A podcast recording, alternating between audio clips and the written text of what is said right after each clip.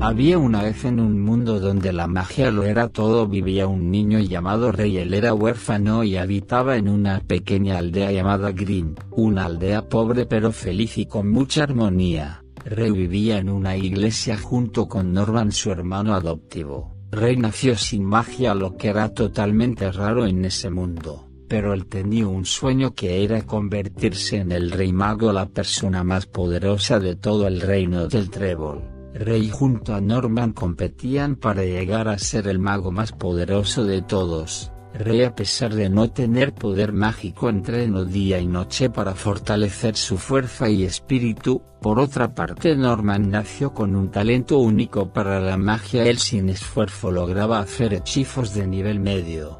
En el reino cuando los jóvenes cumplen 15 años se les entrega un grimorio un libro de hechizos que potencia la magia del usuario. Rey y Norman se presentaron ante la Torre de los Grimorios para ser elegidos por uno, todos los que estaban presentes obtuvieron grimorios de tres tréboles lo que era totalmente normal pero normal recibió el legendario grimorio de cuatro tréboles el mismo que poseía el primer rey mago.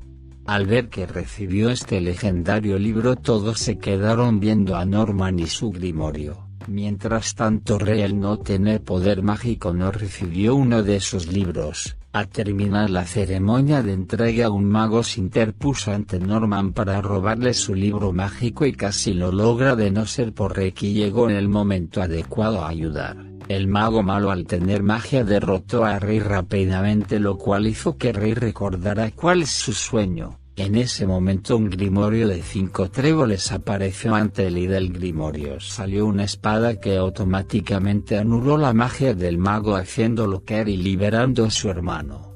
Los grimorios contienen en cada uno de sus tréboles un significado que le da poder. Los tres primeros tréboles representan la esperanza, el amor y la sinceridad, en el cuarto trébol la buena fortuna y en el quinto trébol existen demonios. Un año después se hacen los exámenes de caballería donde se presentan muchos magos y esperan ser reclutados por una de las nueve órdenes. Rey y Norman entrenaron mucho para poder presentar la prueba, los dos emprendieron un viaje directo a la capital, viajaron durante horas y al fin llegaron. Las pruebas empezaron el mismo día en que llegaron.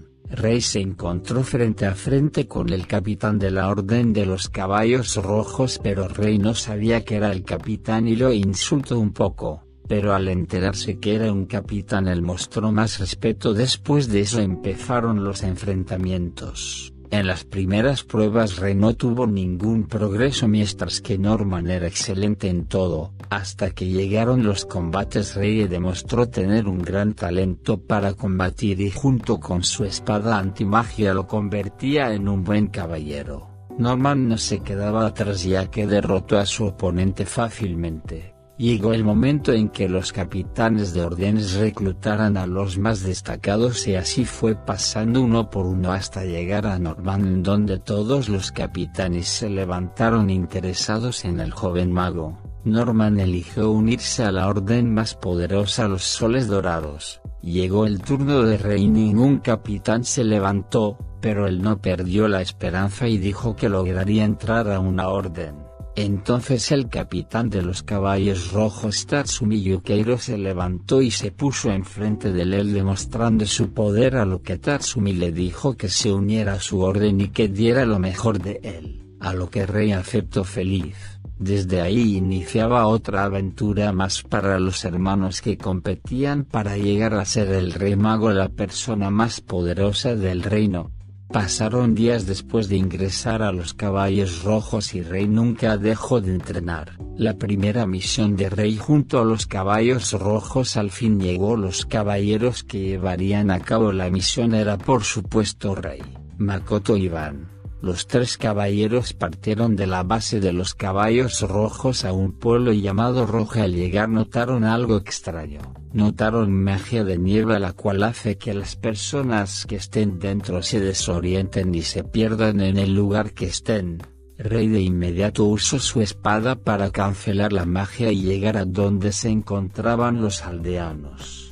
Los tres caballeros llegaron y vieron a los villanos que tenían de rehenes a los aldenaos. Makoto al nunca estar en una misión no sabía qué hacer, pero Rey sin pensarlo se lanzó a rescatar a los aldeanos atrás de él estaban apoyándolo. Los villanos al ver que iban a atacar amenazaron con matar a los aldeanos por lo que Rey y Van retrocedieron de inmediato, entonces Makoto pensó en un plan y se lo dijo a sus compañeros. Los tres pusieron en marcha dicho plan y funcionó al 100% poniendo a salvo a los habitantes de la aldea. Al completar la misión regresaron a la base y se encontraron con el capitán el cual les asignó otra misión para el día siguiente Rei, Makoto y Iván estuvieron de acuerdo y descansaron para el día siguiente.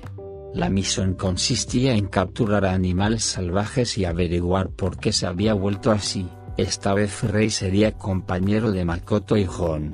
Los tres partieron a la misión y al llegar al pueblo notaron rápidamente el problema ya que uno de los animales los atacó. Al derribar al animal intentaron descubrir el motivo de su salvajismo y se dieron cuenta que estaban consumiendo una planta que afectaba la química del cerebro por lo que de inmediato fueron a capturar a los animales y así hacer que volvieran a la normalidad.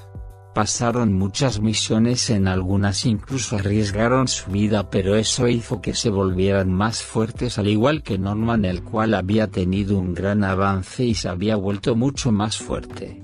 Pasaron los años y llegaría la hora de coronar al nuevo rey mago, a la nueva persona más poderosa de todo el reino, los mejores candidatos eran Rey Norman. Rey al poseer antimagia y habilidades físicas inhumanas lo convertía en un gran candidato ya que su experiencia en todos los combates lo hacían invencible. Por otro lado Norman y su gran talento con la magia lo hacían un mago temible e igual que Rey invencible. Llegaría el momento de coronar y se decidió que los dos podían ser Rey Mago, era la primera vez en toda la historia del reino que dos personas se convertían en los líderes del reino.